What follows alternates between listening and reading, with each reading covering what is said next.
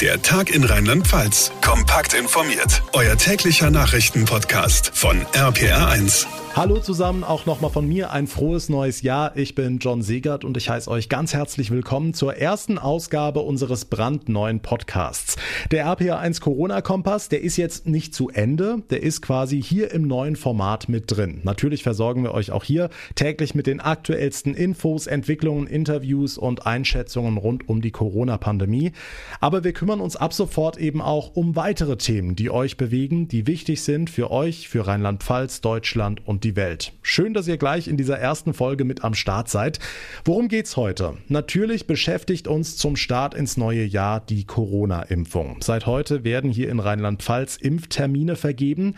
Wie man so einen Termin ausmacht, wer zuerst dran kommt und wie lange man gegebenenfalls warten muss, all das klären wir ausführlich. Außerdem bringt 2021 einige Neuerungen mit sich. Unter anderem geht die Mehrwertsteuer wieder rauf auf 19 Prozent. Die Spritpreise sind teurer geworden, aber wir haben auch mehr Geld im Portemonnaie. Die wichtigsten Neuerungen fassen wir euch ebenfalls in dieser Ausgabe zusammen und der Schnee ist heute großes Thema, zumindest für die Menschen in der Eifel, im Hunsrück und im Pfälzerwald mehr als für die anderen und gerade deshalb platzen die schneebedeckten Ausflugsziele seit dem Wochenende aus allen Nähten. Wo besonders viel runtergekommen ist und wie die Verantwortlichen an Erbeskopf und Co. damit umgehen. Wir haben nachgefragt. Es ist der 4. Januar 2021. Viele Rheinland-Pfälzer haben auf genau diesen Tag gewartet, denn seit heute Morgen 8 Uhr werden Termine für die Corona-Impfung vergeben. Und dazu gibt's auch jede Menge Fragen, die uns täglich von euch erreichen. RPA1-Reporter Michel Setz. Fangen wir mal mit einer der wichtigsten an. Wer ist als erstes dran und wie genau läuft das Ganze ab? Ja, es betrifft in dieser ersten Runde erstmal nur die über 80-Jährigen und die Mitarbeiter von Rettungs- und Pflegediensten. Damit es da keine Missverständnisse gibt, seit gut einer Woche sind ja schon die mobilen Impfteams in den Alten- und Pflegeheimen unterwegs. Das läuft auch parallel weiter. Jetzt geht's aber um Oma und Opa Ü80, die noch zu Hause leben und die selbst in ein Impfzentrum kommen können. Wer zu dieser Gruppe gehört, bekommt bis spätestens morgen einen Brief und dann kann man sich telefonisch anmelden oder online impftermin.rlp.de. Dort kann man dann einen Termin ausmachen. Wichtig, bitte nur die über 80-Jährigen. Alle anderen sind noch nicht dran. Ja, und bis, ich sag mal, wir zwei dran sind, wird wohl noch eine Weile dauern, ne? Genau, wer beispielsweise 30 oder 40 und sonst gesund ist, da kann man noch gar nicht genau abschätzen, wann der oder diejenige an die Reihe kommt, weil wir nicht genau wissen, wann wie viel Impfstoff zur Verfügung steht. Davon hängt's ab. Also große Hoffnungen ruhen auf der Impfung. Die zweite große Hoffnung ist, dass der Lockdown endlich mal seine Wirkung zeigt. Kann man da eigentlich schon irgendwas Zuverlässiges sagen? Naja, wir haben ja zwei Wochen mit Feiertagen hinter uns. Da waren viele Praxen geschlossen. Es wurde deutlich weniger getestet als sonst. Und wir wissen auch noch nicht so genau, wie sich Weihnachten plus Silvester auswirken. Das Robert-Koch-Institut meldet heute 9.847 Neuinfektionen. Immerhin unter 10.000. Aber wie gesagt, die Zahlen sind wenig aussagekräftig. Im Laufe der Woche wird sich das wieder einpendeln. Hm, jetzt läuft seit heute Morgen auch wieder die Schule, allerdings per Fernunterricht, so war es abgesprochen. Und da gibt's offenbar größere Probleme, ne? Zumindest bei den Schulen, die auf das Moodle-System des Landes Rheinland-Pfalz zurückgreifen. Moodle ist ja eine Lernplattform, die das Land kostenfrei bereitstellt. Doch offenbar ist die Seite heute Morgen zusammengebrochen. Auf der Homepage steht, im Moment ist Moodle nicht erreichbar. Wir stehen im engen Austausch mit der Uni Mainz, wo die Moodle-Server gehostet werden. Es wird mit Hochdruck an einer Problemlösung gearbeitet. Die Infos von Michel Setz. Vielen Dank. Das neue Jahr ist eigentlich erst vier Tage alt, aber gefühlt geht's ja erst heute für die meisten so richtig los mit dem ersten Arbeitstag. Deshalb nehmen wir das mal zum Anlass, nochmal auf die Neuerungen 2021 zu schauen, was sich alles so ändert. RPA1 Infochef Jens Baumgart, vor allem in unserem Geldbeutel ändert sich einiges, ne? Oh ja, und da fangen wir an mit den schlechten Nachrichten. Wer am Wochenende tanken war, der hat es wahrscheinlich schon gemerkt. Es gibt einen CO2-Preis für Verkehr und Heizen. Umgerechnet bedeutet das, Benzin wird 7 Cent teurer pro Liter, Diesel und Heizöl fast 8 Cent teurer. Plus, und jetzt kommt's, drei Punkte auf die Mehrwertsteuer obendrauf, denn die ist ja seit dem 1. Januar auch wieder auf 19 Prozent geklettert. Also die Zeit der Ermäßigung ist vorbei. Bedeutet dann eben nochmal rund 3 Cent pro Liter Benzin obendrauf. Und äh, die Mehrwertsteuer betrifft natürlich nicht nur den Sprit, sondern auch alle anderen Dinge, die möglicherweise jetzt wieder ein bisschen teurer werden. Hm, auf der anderen Seite haben wir aber auch mehr Geld im Portemonnaie. Ja, das ist in diesem Jahr tatsächlich was Besonderes und das liegt vor allem am Soli, der für 90 Prozent der Deutschen abgeschafft wird.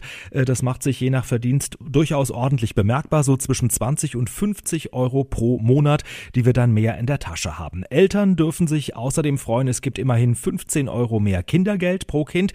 Außerdem steigt der Mindestlohn ein kleines bisschen an und es gibt eine Änderung bei der Rente. Äh, wer lange gearbeitet hat und trotzdem nicht über eine bestimmte Schwelle drüber kommt, der darf dann einen Zuschuss beantragen, also eine Art Grundrente. Ja, das sind so die wesentlichen Punkte. Ja, und ganz unabhängig vom Geld wird es ein eher arbeitnehmerunfreundliches Jahr, was die Feiertage angeht, ne? Ja, ich habe mal nachgeschaut, sowohl der 1. Mai, Tag der Arbeit, als auch der 3. Oktober, als auch die beiden Weihnachtsfeiertage fallen aufs Wochenende. Äh, das heißt, da gibt's dieses Jahr keinen zusätzlichen freien Tag. Leider, wie gesagt, aus Sicht der Arbeitnehmer. Die Arbeitgeber dürfen sich natürlich freuen.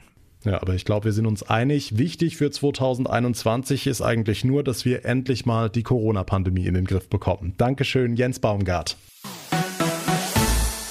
In den vergangenen Tagen haben ja viele Menschen aus Rheinland-Pfalz ihre freien Tage für einen Ausflug in den Schnee genutzt. Rund um den Erbeskopf oder auch in der Eifel hat das für regelrechtes Chaos auf den Straßen gesorgt. Und auch mit dem Corona-Abstand haben es da einige nicht ganz so genau genommen. RPA1-Reporter Sebastian Hoffmann, wie sah es denn heute am Erbeskopf aus? Naja, es waren schon wieder einige hier vor Ort. Es ist einfach noch bestes Rodelwetter und unter den Menschen, die hierher gekommen sind, da herrscht so eine Mischung aus Verständnis für die Maßnahmen und Sehnsucht nach Schnee. Endlich haben wir mal wieder Schnee und man muss auch raus. Trotz Corona Abstand halten sollte man. Ja, das sehe ich genauso. Also am Wochenende sind wir zu Hause geblieben. Ich verstehe die Leute, die hier einfach ein bisschen draußen sein wollen und äh, wenn sie einen Abstand einhalten, dann passt das ja auch alles. Ich sehe am Wochenende sehe ich es auch als Überlastung. Aber wenn Sie sich heute umsehen, äh, denke ich, ist es sehr Corona-konform. Naja, auf die Einschätzung der Wintersportfans wollen sich die Verantwortlichen hier aber natürlich nicht verlassen. Deswegen gibt es hier am Erbeskopf auch erstmal weiter kein Angebot für die Besucher und auch die Skilifte bleiben stehen. Tja, und die Einhaltung der Corona-Maßnahmen ist ja nicht das Einzige, was den Verantwortlichen hier Sorgen macht, ne? Ja, genau. Ich habe heute Morgen mit der Bürgermeisterin der VG Talfang telefoniert. Vera Höfner hat mir gesagt, dass vor allem Schneebruch droht. Das heißt, schneebeladene Äste könnten nachgeben und im schlimmsten Fall sogar Menschen verletzen. Im Hintergrund werden deshalb jetzt Maßnahmen besprochen, damit in den nächsten Tagen eben möglichst wenig Menschen hierher kommen. Einige Straßen im Hochwald bleiben deswegen auch noch gesperrt.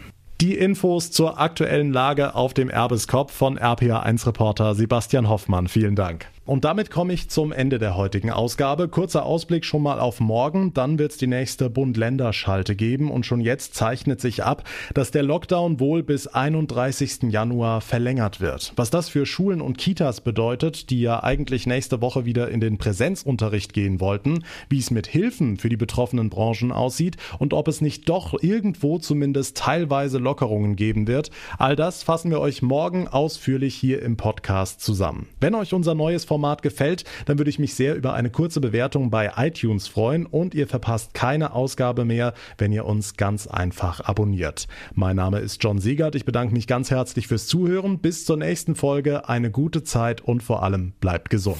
Der Tag in Rheinland-Pfalz. Auch als Podcast und auf rpr1.de. Jetzt abonnieren.